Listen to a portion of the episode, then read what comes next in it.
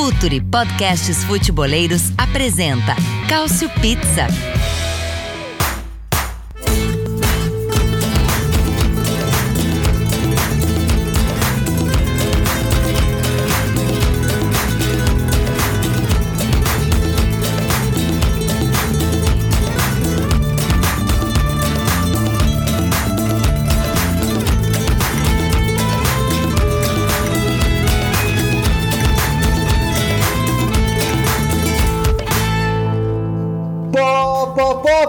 Pó, pó. Sejam todos muito bem-vindos, benvenuti a tutti! A Itália é a campeã da Eurocopa 2020 e da 2021 também, por que não? Já dá para pleitear um bicampeonato, numa Euro 20 Euro 21, mas o que importa é que a Itália, para surpresa de alguns, não dos que acompanham o Cautio Pizza, mas para surpresa de alguns, bateu a Inglaterra na final a gente não aparece aqui no Culture Pizza desde o comecinho do mata-mata, né? O último programa a gente gravou, inclusive fazendo a prévia do primeiro confronto da Itália no mata-mata, que seria a Áustria, tentando ali, sem faltar com muita humildade, já também falar um pouco do Itália e Bélgica.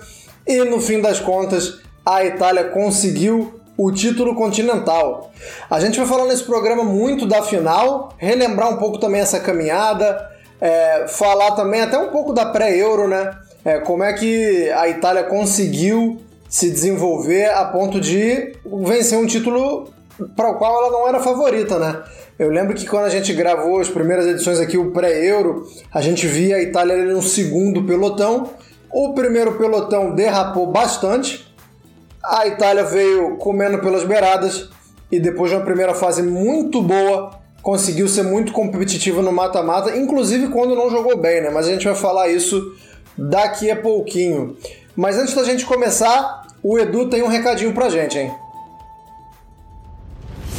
Fala, futeboleiros, tudo bem? Eu espero que vocês estejam gostando do episódio de hoje. Mas antes de seguirmos com esse bate-papo, eu quero fazer um convite para vocês. Se você quiser receber conteúdo exclusivo no site, ter acesso às matérias fechadas, vai lá na aba Club e faça parte do Futuri Club por apenas 12 reais mensais ou até mesmo em planos semestrais com desconto ou até mesmo anuais. Você ainda vai ter direito a desconto nos cursos do Futuri. Então, fique ligado. Além disso, eu quero lembrar para vocês que esse episódio também tem o apoio do Futuri Pro, o departamento de análise e mercado do Futuri. Seu time gasta menos dinheiro e ganha mais jogos. Para mais informações, mande um e-mail para comercial@futuri.com.br. Recado dado e reforçado. Venho aqui só para reforçar o que o Edu falou, vamos lá. apoia.se barra Futuri é, tem o Futuri Pro também, se você está afim de alguma coisa mais densa, né? mais encorpada. Se você tem um clube, se você trabalha para um clube, o Futuri Pro também tá aí no cardápio. Para começar a falar nessa edição do Culture Pizza número 75, trago ele que deve estar tá feliz. Quer dizer, todo mundo aqui está feliz da vida, né? Mas acho que Caio Bittencourt tá mais do que todo mundo, porque é um cara que vem levantando essa bandeira, é um cara que vem segurando essa onda há muito tempo. Enfim, um momento de alegria, hein, Caio? Olha, olá a todos. É... alegria é melhor quando ela é quando ela vem de um jeito que você não espera.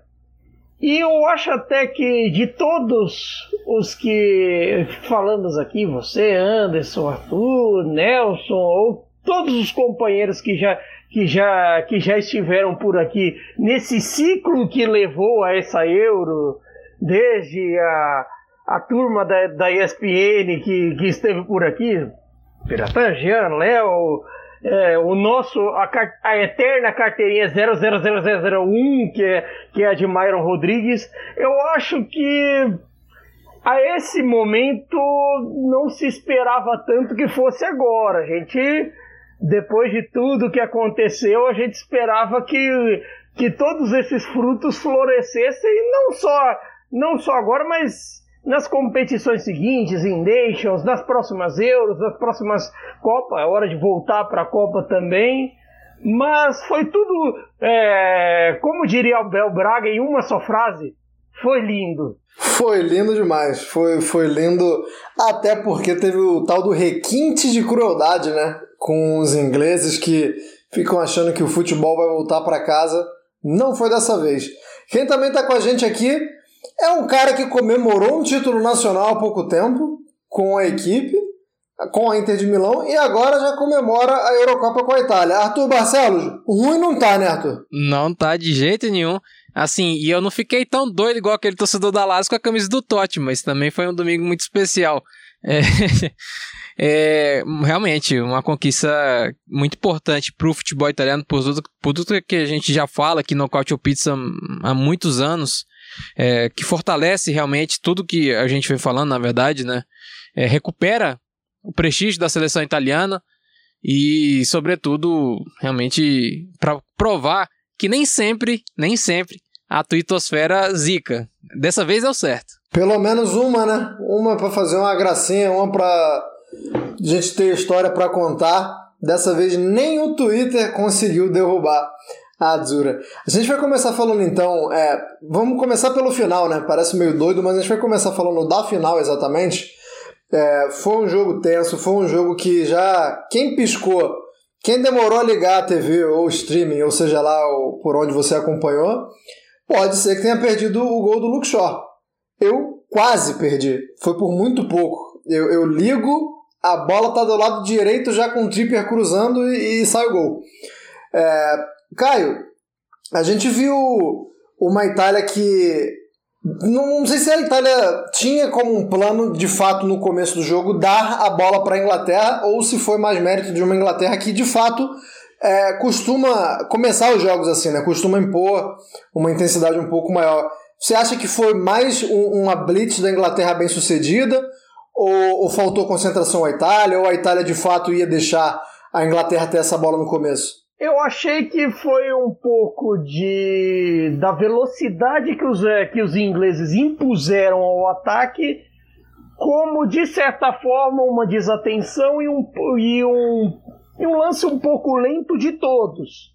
Porque eu achei assim que não, não se podia, até disse na hora, muito se falou da, da falha do Di Lorenzo no final ali quando o Shaw escapa da marcação para marcar. Mas é uma jogada que começa toda errada desde o começo. O espaço que o Kane tem, uh, o bura, o latifúndio que o, que o Emerson Palmieri de, deixa pro, pro Tripper cruzar, pro, até mesmo pro Walker passar, porque tinha opção ali. É, teve que o Chiellini sair ali para cobrir uh, as ausências do, dos pontas, porque assim, quando eu digo ausência dos pontas na marcação, por exemplo, de Insigne e do Chiesa do outro lado, porque em um sistema como esse, em uma final como essa, é, os, os 10 tem que, é, sem a bola, tem que marcar, os 10 tem que fechar, os 10 não podem dar um espaço sequer, um minuto de desatenção. E ali foi uma, um momento de desatenção é, dos externos em geral. Eu não digo tanto, é, tanto da defesa, porque eu acho que Bonucci, Chiellini, até mesmo Donnarumma não tinha muita, muita culpa por ali. Mas ali foi um momento de desatenção e aquele soco que você leva no, nos primeiros minutos do jogo, que chega um certo momento, te desconcentra. E até ali na, naqueles talvez 30 primeiros minutos, se sentia um pouco disso. Não sei se, é um sentimento, se era um sentimento mental ou até pela tática não está dando certo, que o que abordaremos mais a seguir com a, com a mudança de jogo que o Mantini fez. É isso, já, já é um, um gancho aí para o Arthur falar, é, até porque é, eu queria que o Arthur apontasse. É, pr primeiro, primeiro eu vou falar que quando eu vi o gol na câmera lenta, pode até parecer que o Donnarumma poderia fazer alguma coisa, porque tem aquela velha história de que a bola foi no, campo, no canto dele, né? Mas comentarista de câmera lenta é complicado demais. Se você bota na velocidade real, foi um tiro a queima-roupa que o Shaw deu é, mesmo que tenha passado entre o Donnarumma e a trave, foi, foi a jogada ocorre numa velocidade é, muito difícil de imaginar que, que um ser humano pudesse acompanhar se fosse o goleiro ali. É, Arthur, o, o, o Caio já deu um, uma brecha aí para falar de, de como o Mantini consegue, depois de um começo do jogo ruim, é, melhorar. É, não querendo entrar muito profundamente, a gente também viu a Itália se adaptar ou ter que mudar o seu modus operandi no jogo contra a Espanha. É, deu um pouco mais certo contra a Inglaterra. Eu acho que a Itália conseguiu propor um pouco mais e conseguiu dominar um pouco mais o jogo contra, contra a Inglaterra. Mas isso, na verdade, diz muito é, da, da versatilidade e das possibilidades que tem a seleção italiana e de como o Mantini soube trabalhar, né? Porque não é só ah, o time mudou. Pô, mas mudou por quê? Porque tem um bom treinador, porque o, o trabalho tá, tá sendo feito ali, tá muito azeitado. Então, é, eu queria que você falasse é, o que, que aconteceu, né? Por que, que, que a Itália melhorou no jogo contra a Inglaterra, depois de ter saído atrás, e, e, e o, o, tamanho do Mantini né? nessa, nessa gama de, de opções que o time tem. É, sim. Ainda sobre o gol, você falou do, do Donnarumma, é, Assim, o Luke Shaw, realmente, o mérito é todo dele. A finalização dele foi espetacular. Talvez, assim, por ele ser canhoto, o Donnarumma esperasse um chute cruzado, alguma coisa assim, mas ele bate meio que três dedos, assim. Realmente foi um chute muito improvável que ele acabou acertando. E, assim, é, até me lembrou um pouco o gol que o Brasil sofreu na, na Copa América. Ali, que vem o, o Depou faz o lançamento pro Di Maria, mas no caso de Maria ele mesmo fez tudo, tudo sozinho. É, mas foi uma jogada um pouco parecida, era um ataque da, da Itália, não pressionaram ali o Luke que, que inicia inclusive a jogada, ele faz o passe pro Kenny, o Kenny que faz o resto ali com, com o Trippier. Mas realmente faltou pressão, né? Faltou o que é o principal mesmo dessa Itália. A, a grande força que a gente viu nessa Eurocopa foi a pressão. E, e, faltou isso. Eu nem tanto, assim como o Caio, não coloco na conta do, de Lourenço, não. A gente vê até. O Barella tava lá dentro da área, da, é, bagunçou mesmo. Que ele ensaiou ali com o Kane. O Bonucci não acompanhou muito bem ali. É, faltou realmente um, um, momento de desatenção ali que acabou sendo fatal. Mas sim, a, a Itália, inclusive, eu não vejo tanto mudança assim não, viu, Anderson? Em relação à Espanha, por exemplo. A, a, em relação à Espanha, realmente, a Itália mudou a sua estratégia, saiu um pouquinho do que a gente estava acostumado a ver, ainda pressionando, sim, muito bem. Foi pega de surpresa ali no falso 9 do Dani Olmo, é, mas a, no caso acabou abrindo mão né, da, da posse de bola. E contra a Inglaterra, não. A Inglaterra deu aquele chute e só no jogo, quase que inteiro, né? No segundo tempo deu uma melhoradinha ali no final, é, mas no primeiro tempo foi um chute só que deu e a Itália retomou o controle ali, manteve na verdade o controle, é, mantendo realmente a, a estratégia dela. O, a mudança que a gente vai ver mais mesmo é no segundo tempo, é na prorrogação e a Itália sempre manteve um nível muito alto. A gente escutou muito, né? Por causa do futebol inglês, da Premier League, do jeito que é, a intensidade, o ritmo, a preparação física é realmente muito melhor, um jogo muito mais rápido do que o que a gente está acostumado na Série A, mas nada disso adiantou para a Inglaterra é, no jogo inteiro. É, a Itália conseguiu controlar muito bem, pressionando, é, errou naquele primeiro gol do Luke Shaw, mas o resto do jogo inteiro foi muito difícil para o Kane jogar. Ele recebia, já estava ali o Bonucci, ele batendo de frente com ele, o Jorginho e o Verratti muito bem também na pressão alta lá em cima, eles toda hora eles marcando. É, o Jorginho teve um lance que ele acho que ele até tomou um amarelo. Cara, ele dá uma pancada no cara mesmo. Eu nunca tinha visto o Jorginho tão pilhado assim, mas no pilhado no ele sentido por bom. Cima, né? Chegou solando. É, no sentido e bom. E... a perna, acho que foi do Grealish, se eu não me engano. É, eu não, não lembro em, em cima de quem que foi, mas Inclusive, um, um dado até inter, muito interessante. Não foi, no caso aqui, uma interceptação, mas ele foi o líder de interceptação é, dessa Euro. Realmente é, foi muito interessante. E, nesse, nessa questão, falando até no que você me perguntou em cima, é, eu não vi tanto a Itália sair tanto do, do seu estilo, não. Ela manteve realmente o padrão. E aí, claro, tem a questão da versatilidade dos jogadores. Muda um pouquinho. O, o Chiesa, por exemplo, é uma função que acabou mudando durante a Euro, né? O Berardi não conseguiu responder. E o Chiesa não ficou tão, tão preso na ponta porque quando ele jogou preso ali na ponta direita, ele não foi bem. Mas ele teve essa liberdade para cair um pouco mais por dentro e acabou sendo realmente um jogador muito importante né, na, na, na conquista. Ô, Caio, eu vou, vou continuar falando é, individualmente dos jogadores e para você eu queria jogar o Verratti, que é um cara que começa a Euro machucado e aí tem o dilema se o Locatelli tá, vai, aguenta o tranco, se o Locatelli merece continuar com a titularidade ou se o Verratti é, tem que voltar e volta. E, e, tem um dado do Verratti na, na, na, final de ontem que eu fiquei abismado, que o Verratti sozinho teve 11% da posse de bola do jogo. É, isso, isso diz muito o quê? Isso diz muito que, que ele estava recuando mais do que devia, é porque a Inglaterra estava jogando numa linha de 5 e aí ele precisava recuar um pouco mais para sair daquela, daquela área mais de pressão. Isso mostra é, uma inquietude do próprio Verratti. É, eu queria que você falasse da, da, atuação dele e por que, que o homem teve tanta posse de bola, cara. Olha, eu, eu acho que é um pouco dos dois. É, essa inquietude eu percebi em, em, alguns jogadores da, da Itália, não apenas no Verratti. Eu acho que dava para perceber isso um pouco até no Insigne e um pouco no Chiesa, até pela forma com que Insigne e Chiesa não ficaram não ficaram presos presos à ponta, por muitas vezes caindo por dentro, mais até do que o comum. Mas sobre o Verratti, isso acaba meio que por explicar como ele recuava tanto, como ele é, por vezes fazia esse papel de ligação que às vezes é, é associado apenas ao Jorginho de se fazer. E não, é, o, o, papel, o papel do Verratti também foi, foi útil nisso.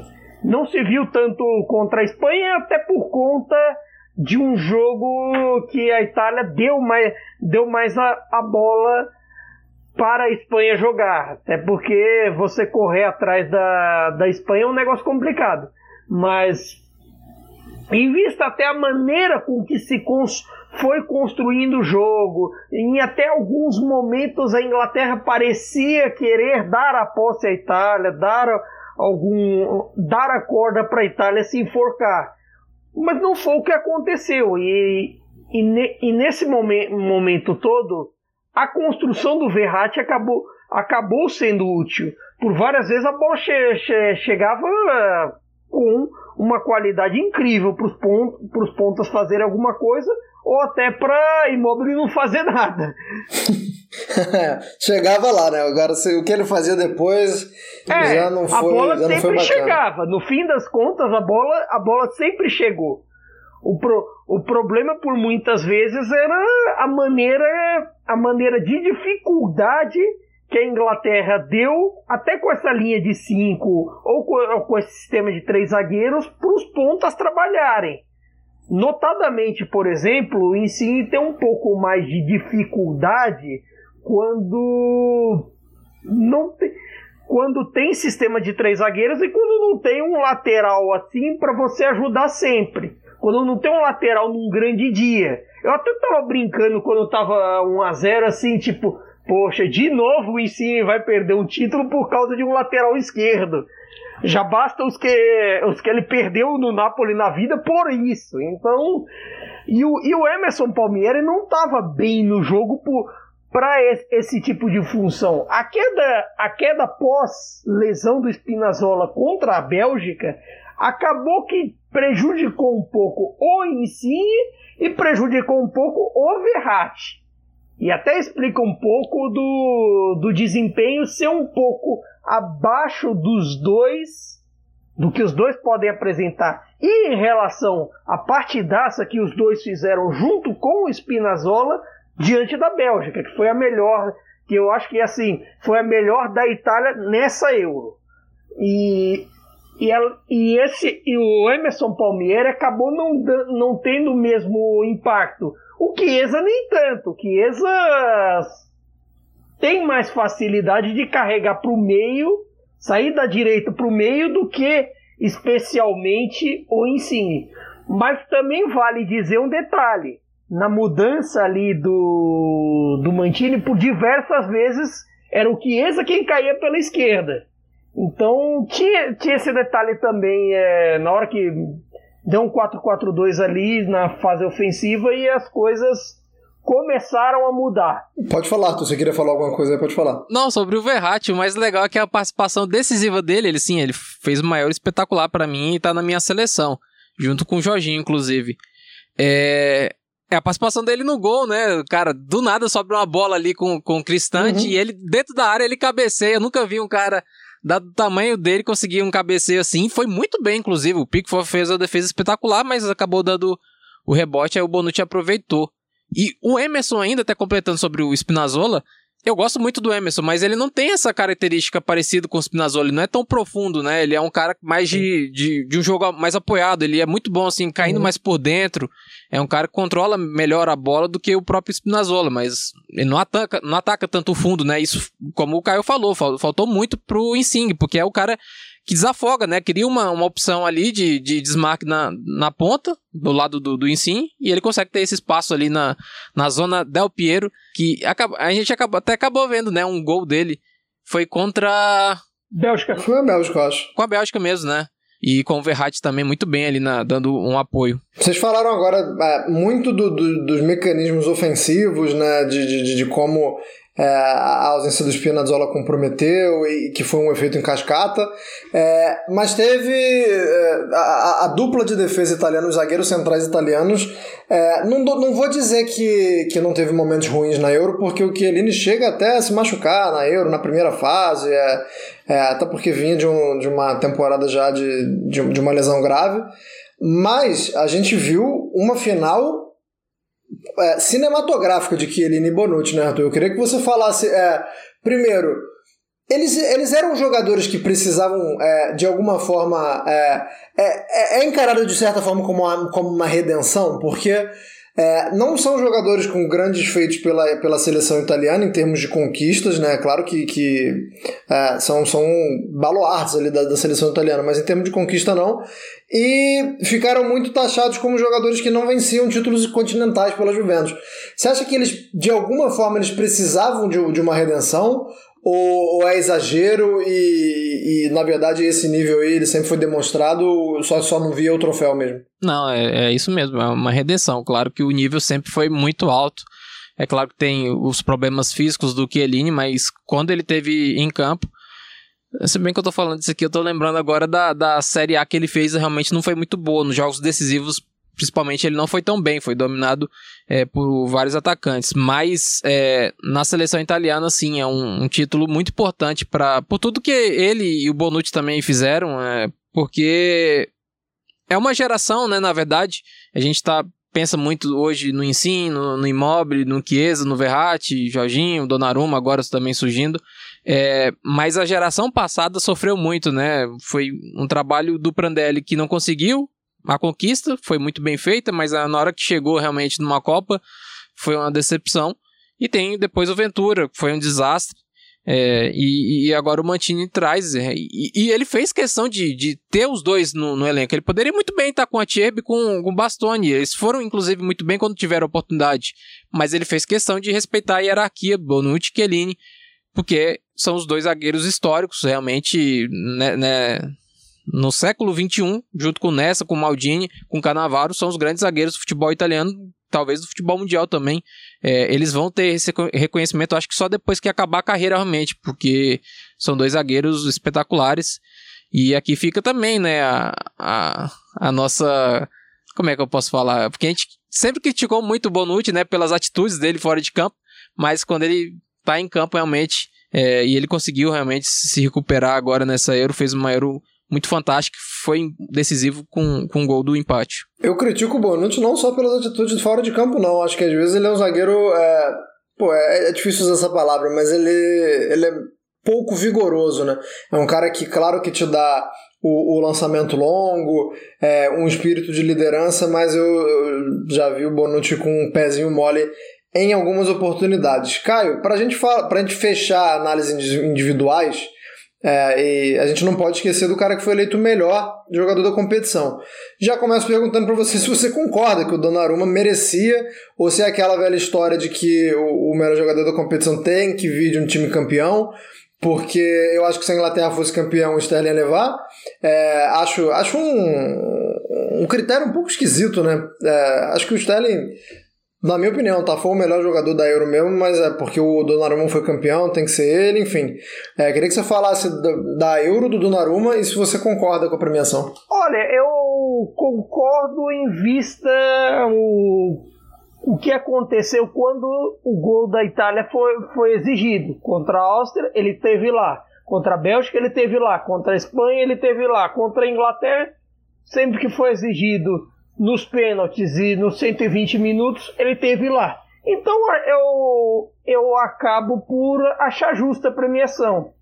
Embora, até ainda dando uma, uma pincelada sobre a zaga, eu não acharia injusto se fosse para qualquer um dos dois zagueiros, não até por conta, analisando junto à primeira fase também, que a Itália mal sofria, mal sofria defensivamente, e até por conta do desempenho de, de Bonucci e Chiellini, que Bonucci, e vale dizer, Bonucci e Chiellini não apenas viveram essa, essa montanha russa que virou, é, que virou a Itália na década de 2010, de toda a tragédia contra a Suécia, uh, jogo, os jogos com a surra sofrida para a Espanha em 2012, a Alemanha e, a, e, os problemas na Copa de 2014, como também tem duas finais de, de Champions nesse, nesse negócio todo. Tem Berlim e tem e tem Cardiff para chorar.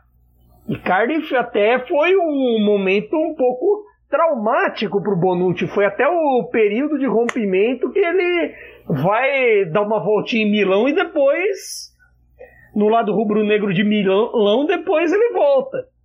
E para o Donnarumma é muito bom ver tudo isso, porque a gente falava aqui no começo da competição, ficava pensando se todas essas vozes dele no PSG, se toda essa especulação de valores altos, essa antipatia, essa coisa de torcedor ver ele no aquecimento e mostrar a notinha de euro, se ia fazer diferença, o homem é frio.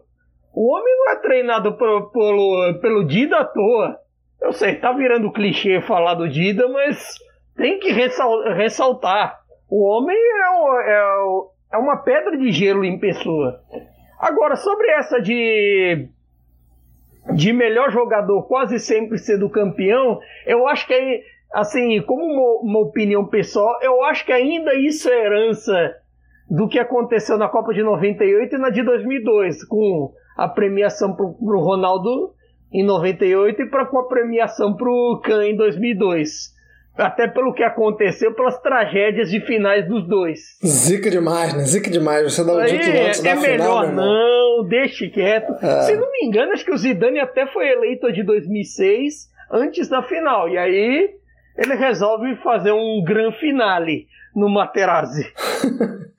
Para felicidade também dos italianos. É, o Caio, o Caio não, perdão, Arthur, é, eu vou. Você citou o nome dele já nessa edição, um nome que a gente não costuma citar, mas hoje o clima é tão bom, o clima é tão festivo que a gente inclusive está exorcizando fantasmas que nos atormentavam há um tempo. É, é essa é uma pergunta que é, é capciosa porque é, parte muito do subjetivo e é praticamente um efeito borboleta, né? É muito difícil a gente prever. Mas dava para a Itália ganhar é, esse título é, sem o vexame do Ventura, você acha que uma coisa é consequência da outra? Por mais que, que tenha aí uma, uma distância entre as coisas, é, houve um, uma melhora no trabalho, ou uma seriedade maior, ou, ou uma tentativa né, de, de melhorar a imagem da Itália que, que não. Se o Ventura não tivesse falhado na qualificação para a Copa do Mundo, talvez não houvesse? Não, com certeza tem uma, uma, é uma parte importante sim na decisão de escolher o Roberto Mantini que também, assim, a gente falando aqui do Bonucci do Chiellini, mas o Mantini também uma, é um título que é uma redenção para ele, porque os últimos trabalhos realmente não vinham sendo bons na, na carreira dele como treinador. E, e, ele se reestabelece no mercado. Não sei se ele vai ficar, inclusive, depois da Euro, então ele espera o Mundial. Acho muito provável é, que ele fique muito tempo na Itália, mas seria até interessante, né? Se ele tivesse um trabalho a longo prazo. A gente não vê muito isso né, no futebol italiano. Ele renovou é, até 2026, então. É, Vamos ver, né? Porque o salário que ele ganha lá também não é o mesmo que ele tá acostumado no mercado de treinador. É, tem até uma, uma redução ali, apesar dele ainda assim ser muito bem pago.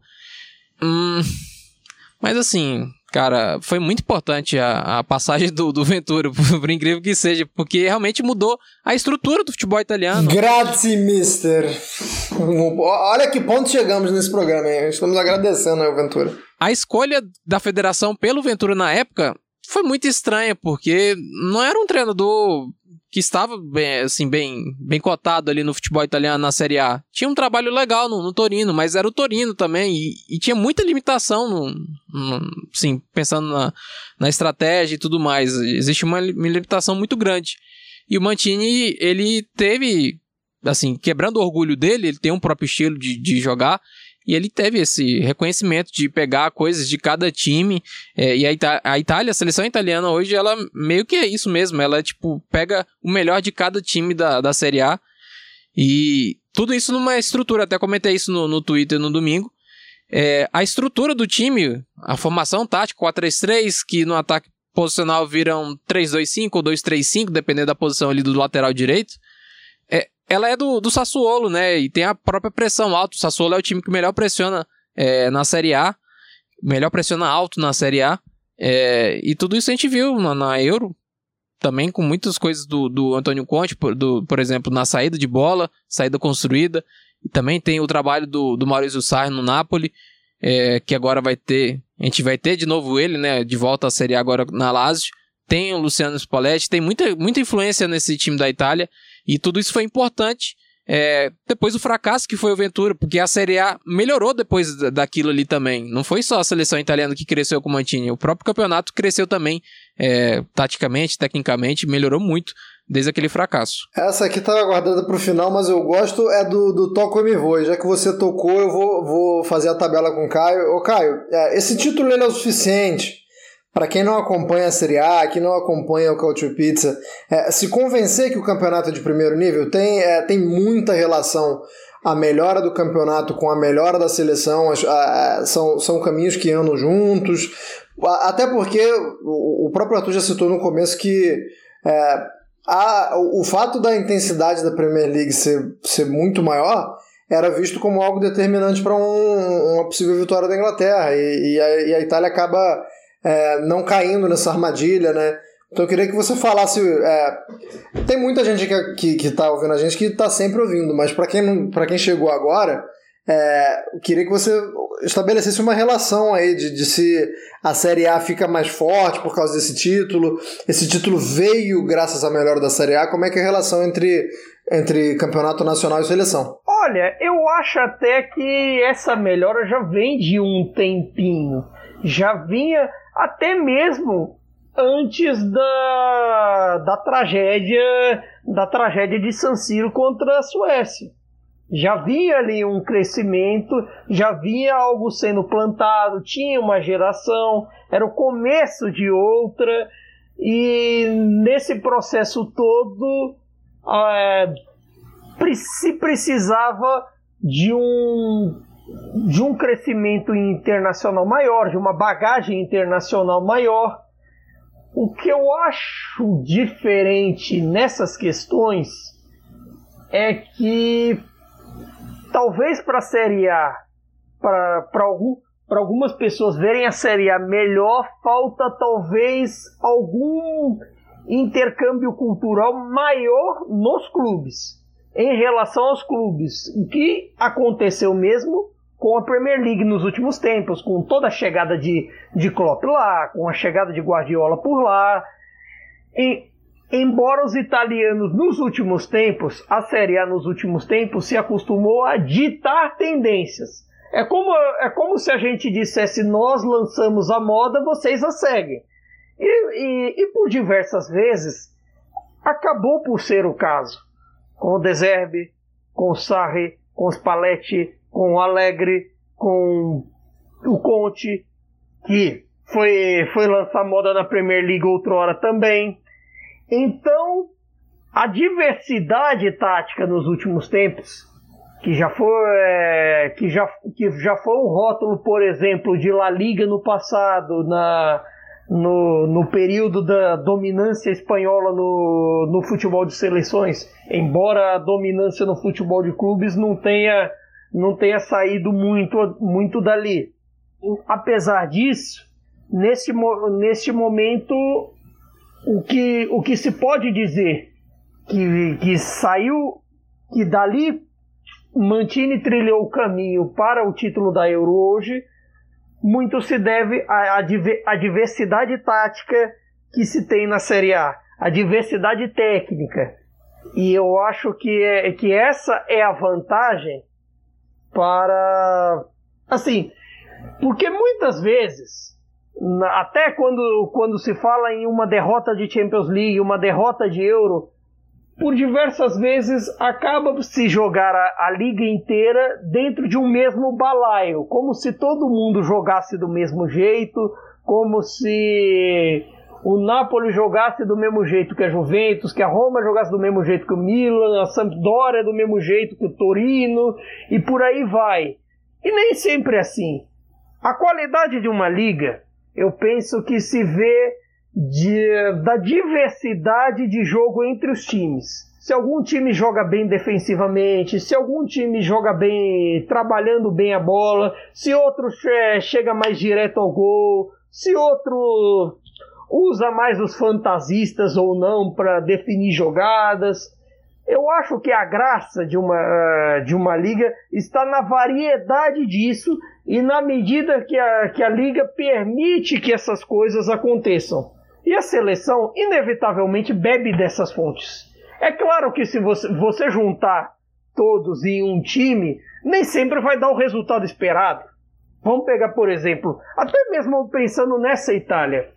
Nesse sistema que, que o Mantini fez, acabou-se por beneficiar a qualidade de um Chiesa, que já, já havia jogado nesse sistema, de um Insigne que já havia jogado nesse sistema, o Verratti que jogou nesse sistema no PSG, Jorginho viveu nesse sistema com o Napoli e com o Chelsea em alguns momentos. Todos ali da, da zaga da Juventus viveram 4-3-3 com o Sarri. Quer dizer, basicamente, quem não viveu o 4-3-3 da base titular, quem era? O Immobile, que viveu seus melhores momentos com o Toro quando foi artilheiro e agora com a, e agora com a Lazio nos tempos com o Inzaghi, no 3-5-2, em que ele podia, pra, por exemplo, se movimentar mais. E até ficou saiu um pouco pre, preso disso. Então essa variedade tática, essas mudanças, até é, em relação aos times, acabaram por beneficiar esses atletas e, consequentemente, o trabalho do Mantini. E assim, eu penso que no, nos tempos atuais, quanto mais diversa é uma liga, quanto mais coisas os jogadores sabem fazer, melhores preparados eles estarão para diferentes contextos. É claro que o futebol de seleções, de, eu, eu, acho que é, um, que é um processo que vem desde a, lei Bosman, que, em que você pode dizer assim, e que os, à medida que o futebol de clubes em alguns momentos da, na hora de medir os campeões, acabou por perder competitividade em alguns cantos, o futebol de seleções foi ganhando competitividade. O intercâmbio cultural acabou por fazer é, com que essa Euro se fizesse jogos bem divertidos, não apenas os da Itália. Mas assim, uma, uma Áustria que jogou e desafiou bem a Itália, uma Espanha que, mesmo crua, mesmo jovem, acabou por fazer um dos melhores jogos dessa Euro com a Itália. A Bélgica que foi bem, tudo bem que teve os problemas físicos, mas fez das tripas coração jogando com a Itália. E até mesmo essa Inglaterra, que em que pese os problemas que teve, algumas escolhas para lá de estranhas do Southgate, desde o momento que fez o 1 a 0 em que optou por esperar mais a Itália, até outras circunstâncias com o Sancho, com a escolha dos batedores dos pênaltis, que acabou por beneficiar a Itália, mas, mas é, é uma escolha para lá de polêmica, para lá de polêmica, para lá estranha, embora tenha, tenha seus motivos. Eu acho que essa variedade, essa diversidade benefici, beneficiou demais a Itália nos últimos tempos e vai beneficiar nas próximas competições. Porque é cada vez mais uma geração que tem variedades nos clubes e uma próxima geração que vai ter. Repare que, né, que não falamos, por exemplo, de gente convocada que acabou por jogar pouco. Um Bastone da vida, um Raspadori que em algum momento a gente teve pensando por, por Immobile e Belotti não agradarem tanto. Alguns outros que ficaram de fora. Em algum não, em muitos momentos. um Moise Kim, por exemplo. Então, isso vai. É, nós ainda vamos beber bastante dessa fonte. E até para quem eventualmente esteja ouvindo o Cautio Pizza pela primeira vez, põe um seguido ali no Futuri, segue a gente, acompanha a gente e venha para o nosso mundo da Série A e também para continuar acompanhando a Zurra, porque tem eliminatórias aí vindo aí, um recorde do, do Mantini para bater mais de 34 jogos por aí a caminho de bater um recorde geral de invencibilidade, que por enquanto é do Brasil, 35 jogos. E tem uma semifinal de Nations League em Turim, não, em Milão, uma em Milão, outra em Turim, vindo aí. Então quem sabe vem mais. Bom, acabou. Pula, pula que o muro tá baixo. Pula é, que o muro, que tá, o baixo. muro tá baixo. Depois desse monólogo, podem falar à vontade. é, você citou muitas outras seleções aí, falando nesse intercâmbio cultural e, e falando também é, de, da força de outras seleções e de, de, jogos interessantes quando a Itália também não estava em campo. É, Arthur, é, o título da Itália é, claramente coloca ela num, num patamar é, visando favoritos de Copa do Mundo que ela não estava antes do começo da competição. É natural que qualquer que seja o, o campeão da Eurocopa, ele já entra automaticamente é, no, no, no, primeiro patamar, na primeira prateleira do, dos, dos postulantes ao título da Copa. É, isso é bom, isso é ruim. É, quem sai também, né? Porque se a Itália entra no, no, na primeira prateleira ali é porque é, a, a prateleira aumentou de tamanho ou, ou, a Itália puxou o pé de alguém. Porque a gente viu uma Euro ruim de Portugal, por exemplo, que antes da competição era, era mais. É, era, era visto com melhores olhos, né? É, eu, eu, queria que você falasse sobre, sobre essa mudança é, como, como o mundo agora vai enxergar a Itália pensando na próxima Copa do Mundo. Não, ela entra nesse patamar e ela foi campeã por causa disso, porque ela mereceu mesmo, porque é uma seleção que vem crescendo já há muito tempo, desde, desde que o, o Mantini assumiu o comando, é uma seleção que vem a todo momento, cada jogo cresce muito de produção, ganha mais experiência agora, principalmente com os jogos que foram muito difíceis com a Bélgica, com a Espanha, com a Inglaterra, tenho certeza que os jogadores crescem muito depois de partidas assim. É, ela tá nesse patamar hoje porque ela mereceu mesmo. E assim, torneios curtos, eles são realmente. É difícil. Uma partida ruim compromete tudo, às vezes. Ah, aí você cita Portugal, por exemplo, realmente, não foi só uma partida ruim, foi o desempenho realmente abaixo da expectativa do, do da organização do time mesmo, foi muito ruim.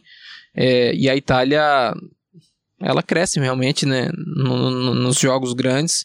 É, tem algumas dificuldades, é claro, mas a gente vê que realmente é um, um time muito completo e que não é tão normal, né, em, em, futebol de seleções a gente vê um time tão completo assim, porque falta tempo de treino e tudo mais. Então, realmente é um, um trabalho muito fantástico do, do Mantini de dar é, corpo, né, para essa equipe. É, eu acho que o futebol de seleções, a gente, eu cresci escutando muito isso, né? Que ele dita tendências, mas no caso da Itália é o inverso. Ela tá seguindo o que a gente tá vendo já na Série A há quatro anos, sei lá, quatro, três anos. E até tava até pensando aqui enquanto o Caio falava, é, a questão da intensidade, do ritmo, do jogo rápido da, da Premier League ela talvez influencie mais no futebol da Liga dos Campeões, que a gente vê os italianos sofrendo muito. Mas o futebol de seleções, quando o ritmo é um pouco menor, é já final de, de, de temporada, não, não foi um problema para a Itália, né? Essa questão. É, foi um time que conseguiu competir muito bem. É, e agora a gente já falou de do, do Donnarumma, que foi eleito o melhor, né?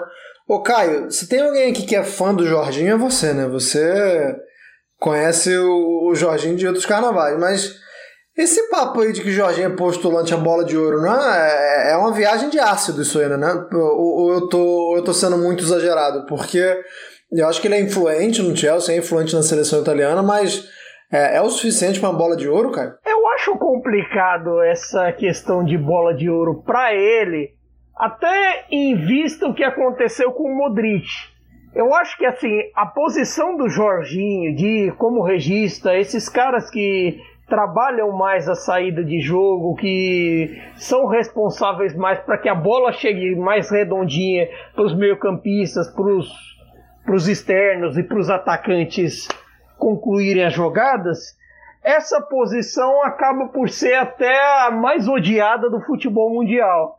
Por que, que eu digo? Normalmente esses caras são vistos como o meio-campo que não, que não tem qualidade para armar na cabeça do torcedor médio, pensando assim, não tem qualidade para armar, mas ao mesmo tempo o cara não tem qualidade para ser aquele primeiro volante que, que dá uma chegada, que consegue é, desa desarmar toda hora. E eu acho que assim, a mudança do Jorginho ao longo da carreira foi acabou por ser a melhor coisa que aconteceu com ele, porque ele era meio armador quando chegou no Napoli. Ele, ele se destaca com a camisa do Verona, sendo um trequartista. Ele chega a Nápoles, até lembrava que eu pensava nele como reserva para o Hamsik, mas com o tempo ele foi recuando. Ele foi ali, primeiro sendo peça de volante a dois, com, ou com Gargano ou com Inler ali na, na fase terminal dos dois, ou com Davi Lopes, hoje no espanhol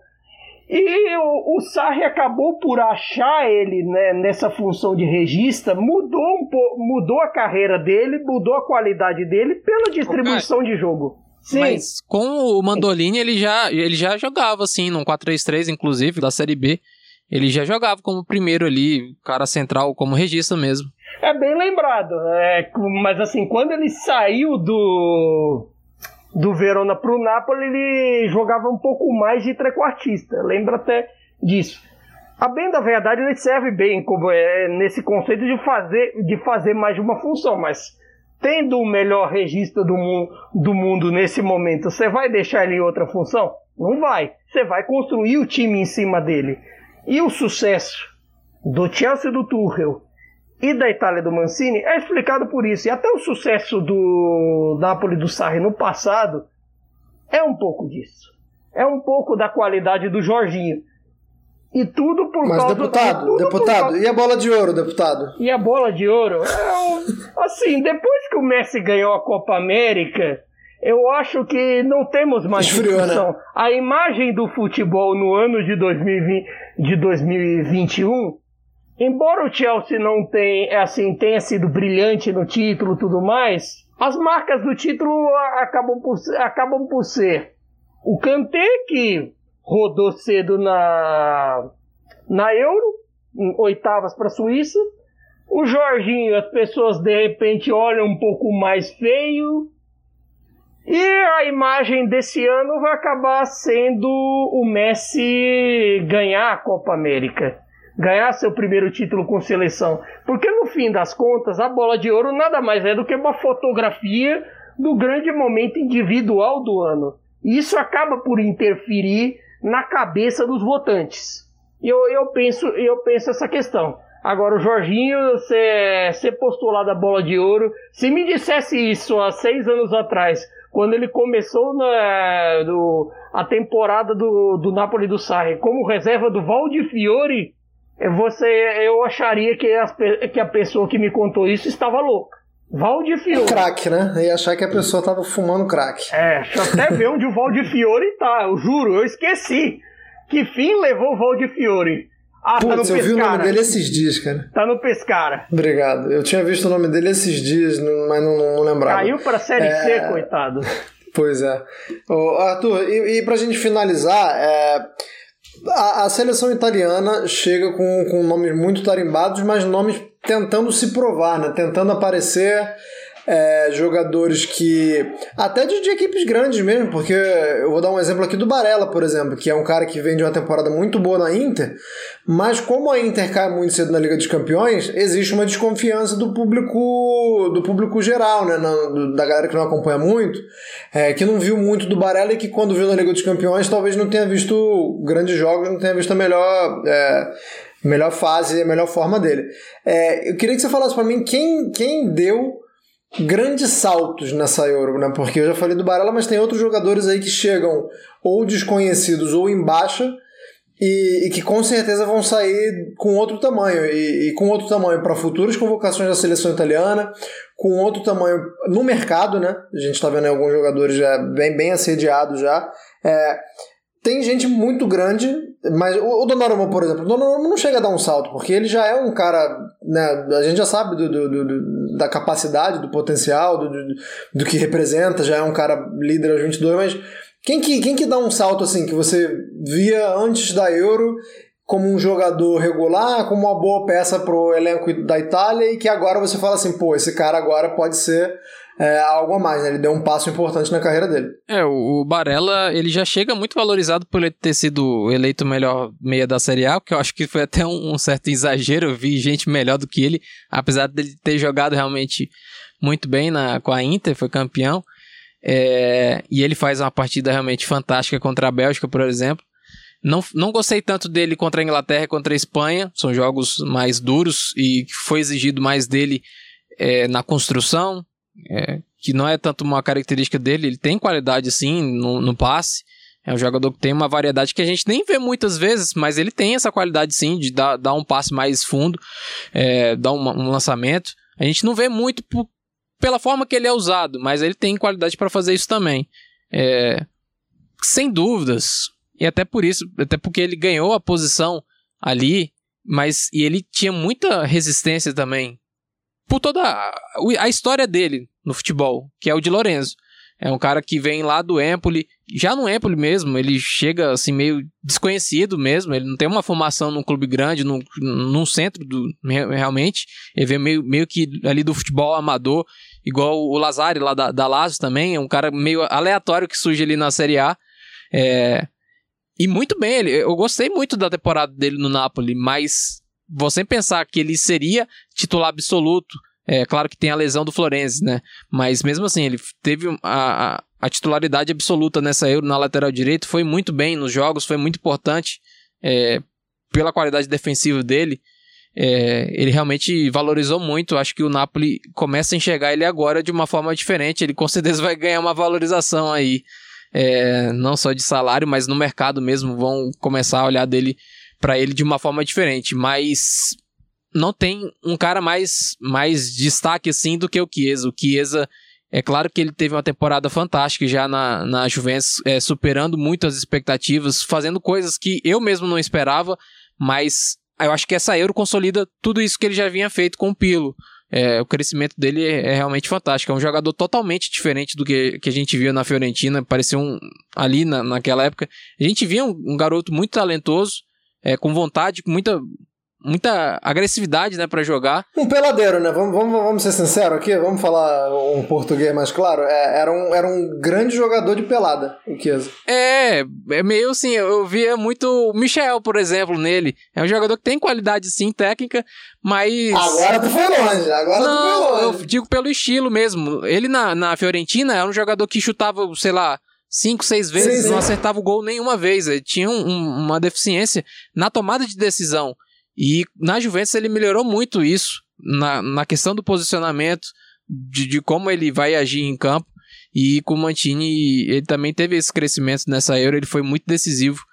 É, para o crescimento da, da Itália nos jogos, é, ele ganhou dois jogos, mas também foi importante nos outros jogos quando ele não teve uma participação direta é, em gol. Mas eu acho que realmente é o, é o Chiesa, o cara que mais cresceu nessa Euro. Beleza. Então a gente vai chegando aqui a essa edição, ao final dessa edição de título, a edição festiva. E, e, por isso vou deixar o recadinho final para vocês aí. Quero saber se vocês têm algum recado, algum alguma rusga com alguém que falava mal da Itália e agora vocês vão deitar os cabelos em cima, ou se vão prezar pelo espírito desportivo, pela humildade, vão ficar só no festejo do título mesmo, começando por você, Caio. Eu não vou falar nada para ninguém não, apenas vou dizer que aqui nesse podcast tem café no bully, apenas isso. E o que eu tinha que falar, eu já falei no monólogo dos 10 minutos. Então, um abraço a todos. Mil perdões a você, Anderson, a você, Arthur, que vai ter que editar isso. E teve que ouvir isso também. É, eu nunca fiz um monólogo tão grande quanto esse. Eu me sinto craque neto. Eu acho que, que o Arthur devia cortar e você botar no seu DVD. Um monólogo que você fez hoje é, é, é digno de DVD. Arthur Barcelos, recadinhos, considerações finais. É, quer vender alguma coisa? Quer anunciar aí? Não, não, eu não sou o cara que gosta rancor, então tô bem tranquilo, tô muito feliz é, em ver a, a Itália o futebol italiano renascendo realmente. Como a gente viu muito essa brincadeira, né? O renascimento é, do futebol italiano, da Itália, enfim é, do Mantini, do Bonucci, do Chiellini, de todo mundo, mesmo do Immobile, que foi realmente uma infelicidade ali como centroavante, que a gente já até antecipava também. É, ele, o Caio falou da questão do 3-5-2, mas também tem a própria questão de apoio mesmo. Ele não é um cara acostumado a dar esse apoio, dar o pivô e tudo mais, ele não tem essa característica. E a gente viu isso mesmo acontecer em campo a cada jogo. É, agora, expectativa, né, para o início da temporada. Muitos times, os grandes, pelo menos, eu já vi o movimento. É, já começaram, né, a pré-temporada agora, no, no, último final de semana. Vão começar os amistosos agora no próximo final de semana. Então vamos ver uma, uma, uma próxima temporada que promete muito na Série A. Tem Spalletti, tem Sarri voltando, Mourinho voltando. Tem muita coisa boa aí para acontecer na próxima temporada. Enfim, é isso. Um abraço a todos. Mourinho tá high-tech. Eu vi uma, uma, foto que o Mourinho postou, um telão assim para ele analisar o treino. Vamos ver se, se vai dar resultado. Muito obrigado a todo mundo que acompanhou a gente nessa edição 75. É, vai ter muita gente nova chegando, né? A Itália venceu aí a Euro e pode ter pego alguém de calças curtas, e pode ter gente falando assim, pô, quero entender um pouquinho mais e tal. Como é que a Itália chegou aí? Eu vou acompanhar um pouquinho mais da Série A. Sejam todos bem-vindos, inclusive os modinhas. Aqui a gente também dá boas-vindas aos modinhas que estão chegando só por causa do título, até porque tudo tem um início, né? Toda paixão tem um início. É, vai que esse título da Itália aí é, é responsável por trazer uma nova geração aí oh, que torcia o é nariz, coisa, porque... Hein? Oi? Modinha tem uma coisa, hein? O modinha não é aquele que chega na hora boa, é o que abandona na hora ruim. Um abraço. Pô, eu não vou nem falar mais nada. Depois dessa definição de Caio Bittencourt, o, praticamente o poeta gentileza do Couch Pizza 75, a gente fica por aqui. Um forte abraço. Forza Azzurri, segundo título europeu da Itália, e nos vemos na próxima edição. Abraço!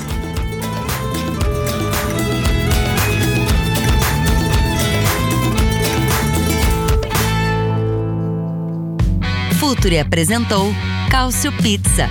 Acesse www.futuri.com.br e pense o jogo.